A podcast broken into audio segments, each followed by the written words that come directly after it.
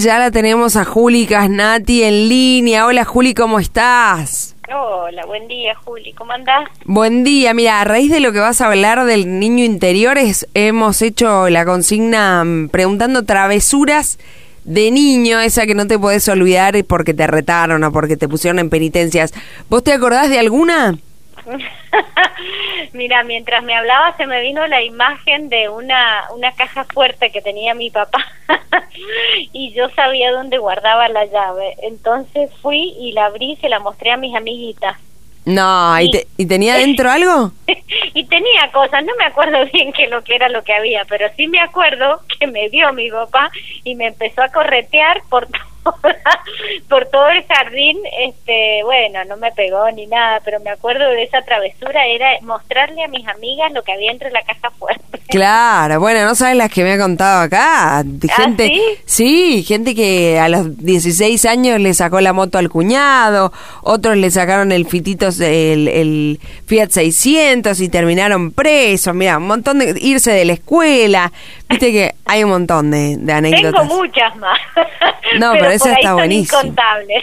Sí, después eh, otra que se robó unas gomitas de un kiosco, bueno, y así un montón, un montón.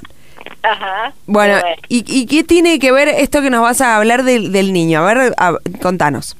Bueno, esto que me estás trayendo son, son travesuras y son cosas típicas de, de los niños y que es bonito recordarlas y, y, y ponerse en ese lugar cuando somos padres y tenemos niños, ¿no? Claro. Para entender que los niños hacen ese tipo de cosas. Pero en realidad yo, yo lo que quería hablar es ese niño interior que dolido, el niño interior que ha sufrido, que vos sabés que a mí me toca trabajar con muchísimas personas de muchísimas edades y absolutamente todos nosotros hemos pasado por la infancia, es inexorable eso. Y hemos tenido un padre, una madre, en algunos casos los dos, en unos casos uno, en unos casos ninguno.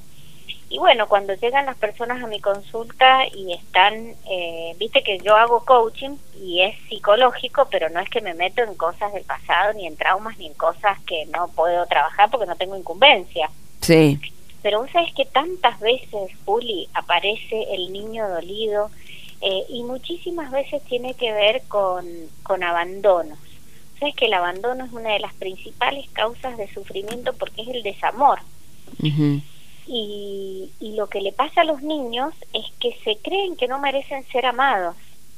Es decir, cuando les falta, tienen alguna carencia por parte de alguno de los padres, por abandono, porque no estuvo o porque estaba pero no estaba presente, porque eso es una de las cosas que pasa, ¿no? claro. Eh, y entonces eh, el niño es tan vulnerable que empieza a creerse que no merece ser amado. Entonces va creciendo y todos tenemos ese niño interior adentro. Y yo te digo, te digo que trabajo con personas de, de muchos niveles, como te decía, de muchas edades, personas que tienen puestos importantes, personas que dirigen compañías, o sea, y muchos, muchos tienen, llegamos así cuando hay algo que que no permite avanzar, que no permite avanzar y que una y otra vez te vas como auto boicoteando por las cosas que, que vas, estás a punto de conseguirlo y lo perdés, estás a punto de conseguirlo y lo perdés, estás a punto de consolidar una pareja y la perdés, estás a punto de eh, generar un negocio y lo perdés. Bueno, eh, no sabes la cantidad, pero la cantidad, o incluso, ese es un, un caso, pero otro caso es personas que realmente se les han dado las cuestiones en los negocios, tienen muy buena situación económica, eh, e inclusive tienen familias, pero no logran ser felices, mm, no logran conectar con la felicidad, no logran conectar con, con esa esencia que tenemos todos, que es para lo que hemos venido. Yo siempre digo que hemos venido a ser felices. Y si no lo estamos consiguiendo, es un cuento que nos estamos contando, porque las cosas nos pasan, Juli. Claro. Es decir, hay hechos que son insoslayables y que, eh, eh, digamos, no podemos mentir, sucedieron. Y muchas veces son hechos dolorosos y muchas cosas son verdad. Es decir, hubo abandonos reales, hubo situaciones de mucho sufrimiento reales. Otros casos que pasan es cuando alguno de los hijos, por ejemplo, ha requerido mucha más atención que otros por alguna enfermedad, por alguna situación particular. Entonces el otro se siente abandonado Claro. y ese abandono que es absolutamente inconsciente va creciendo con eso y ese esa carencia después se empieza a proyectar en otras situaciones y es lo que les impide ser felices. Pero lo bonito del cuento este es que los hechos sucedieron, Juli. Sucedieron, pasaron y pueden haber sido muy dolorosos y está bien y hay que reconocerlo y hay que aceptarlo.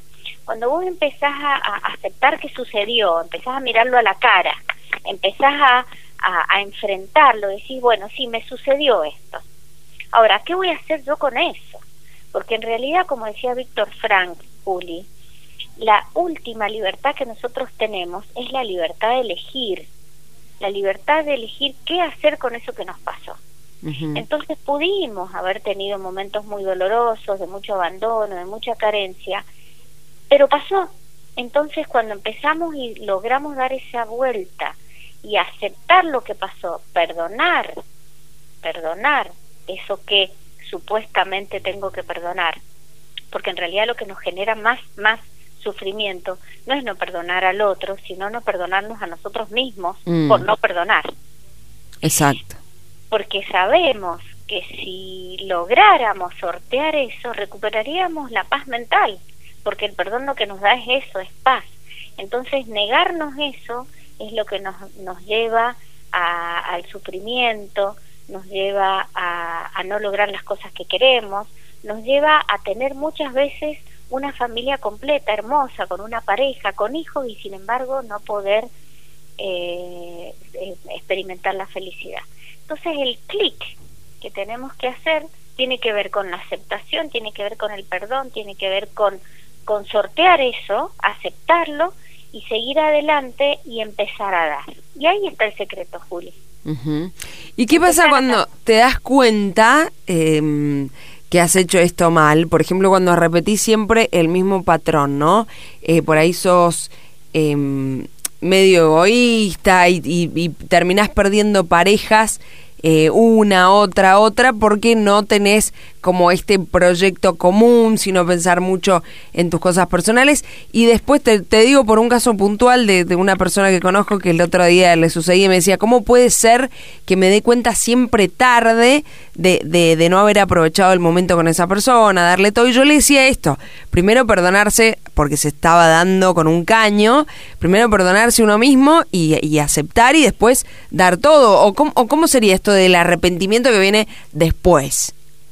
En realidad yo es lo que le diría a tu amiga o amigo, no sé lo que sería, que, que vean de dónde viene ese comportamiento, porque el 100% de nuestros comportamientos provienen de creencias que hemos aprendido en la infancia, por eso quería hablar del niño interior. Mm. Ese niño interior aprendió cosas y quedaron muy grabadas internamente.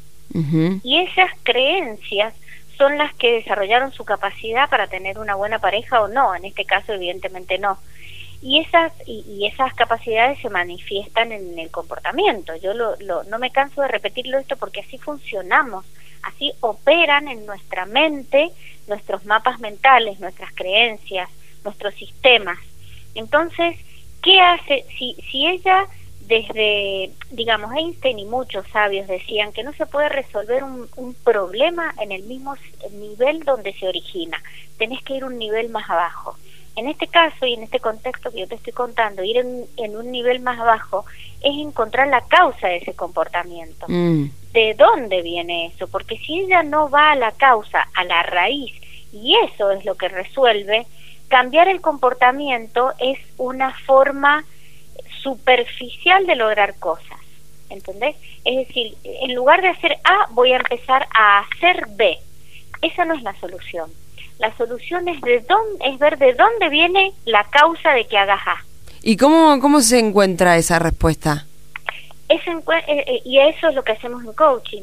Por eso es que tantas veces llegamos al niño interior y encontramos la causa ahí, con preguntas, con, con procesos de coaching que significa acompañar a una persona desde ese estado inicial de sufrimiento, de insatisfacción, de no lograr, en este caso, una pareja feliz, eh, ver de dónde viene ese comportamiento. Entonces, a través de preguntas, nosotros vamos llegando a la raíz del problema.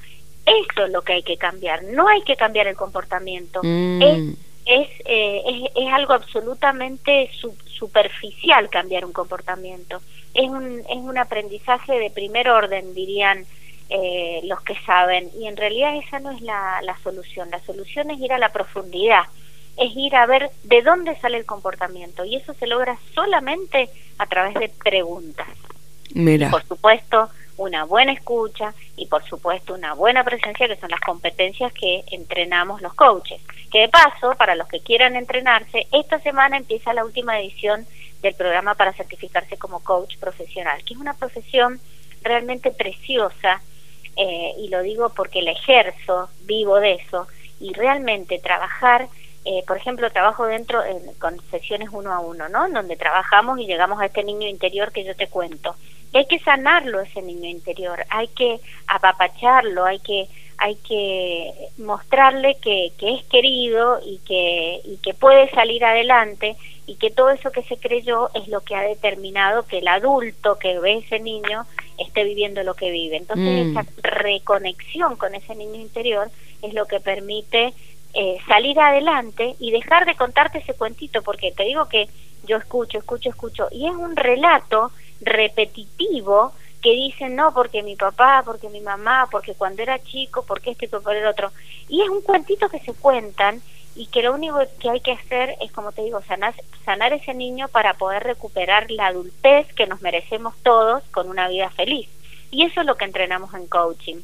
Las competencias para acompañar, preguntar y encontrar la raíz del problema. Me encantó, Juli. Siempre nos enriqueces muchísimo con, con, con, lo que nos decís. Otra vez vamos a repetir que es coaching integral la página web, ¿no? Y a vos... Coaching, sí, coaching psicológico integral. Psicológico integral. Y a vos te encontramos en Instagram, en Facebook. Y sí, en el YouTube, ahí en todo, en muchísimos lugares y, también eh, lo más importante que más que yo, que soy yo, eh, es este, encontrar lo, lo, que hacemos con, con el equipo de la Academia Coaching Psicológico Integral, que, que es una cosa preciosa, y acompañamos a personas a que se formen en esta profesión tan bella que es el coaching. ¿Y es difícil, eh, digamos, como recibirse, entre comillas, o lograr ser coaching? Mira, tenés que entrenar. Coaching significa entrenamiento. En lugar de ser un, un, entrenamiento físico o un entrenamiento para aprender a bailar, es un entrenamiento para aprender a usar tu mente de una manera funcional. Y la forma de entrenar es, es eh, hacer sesiones de coaching, practicar, practicar, practicar, recibir feedback y vez a vez ir subiendo escaloncitos para ir adquiriendo estas competencias que te van a distinguir como un verdadero coach profesional. Me encantó. Yo nunca te pregunté vos por qué sos coaching, vos, porque ¿cuándo lo decidiste? ¿Por qué motivo fue?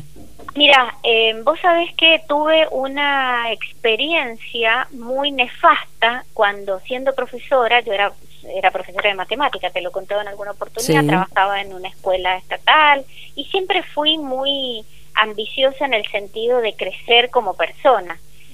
Y, bueno, y en ese entonces busqué, salió la oportunidad de, participar en un concurso en una dirección académica de, la escuela italiana. Sí. y la verdad que tuve una experiencia pésima, muy mala, porque me di cuenta que no tenía eh, entrenamiento, no me había preparado para eso. Entonces la verdad que la pasé muy mal ese año. Entonces dije, no, me tengo que preparar. Hice una maestría en administración educacional y dije, con esto ya está Claro. Y eso me llevó a otra dirección y así estuve eh, trabajando hasta que llegó el coaching a mi vida. Y me di cuenta que lo que realmente necesitamos para dirigir cualquier cosa es primero dirigirnos a nosotros mismos. Entonces eso se hace a través del coaching, aprendes a dirigir tu propia vida y recién ahí podés empezar a querer dirigir cualquier otra cosa, por ejemplo una escuela, una academia. Y después de haber hecho todo ese caminito, eh, tuve la oportunidad también de dirigir una escuela, bueno, y es una maravilla con todas las competencias de coaching, que es entender que el otro sos vos, entender que, que la, la forma de llegar al otro es a través del amor, es a través del cuidado, es a través del respeto, es a través de la firmeza también, pero principalmente el autoconocimiento personal. Me encantó, me encantó, Juli. Es muy interesante hablar con vos cada lunes, así que si querés escuchar a Juli Casnati, nuestra coaching internacional, eh, solo tenés que conectar la radio los días lunes, como a esta hora estamos con ella siempre. Muchas gracias, Juli. No, gracias a vos y un saludo para toda la audiencia.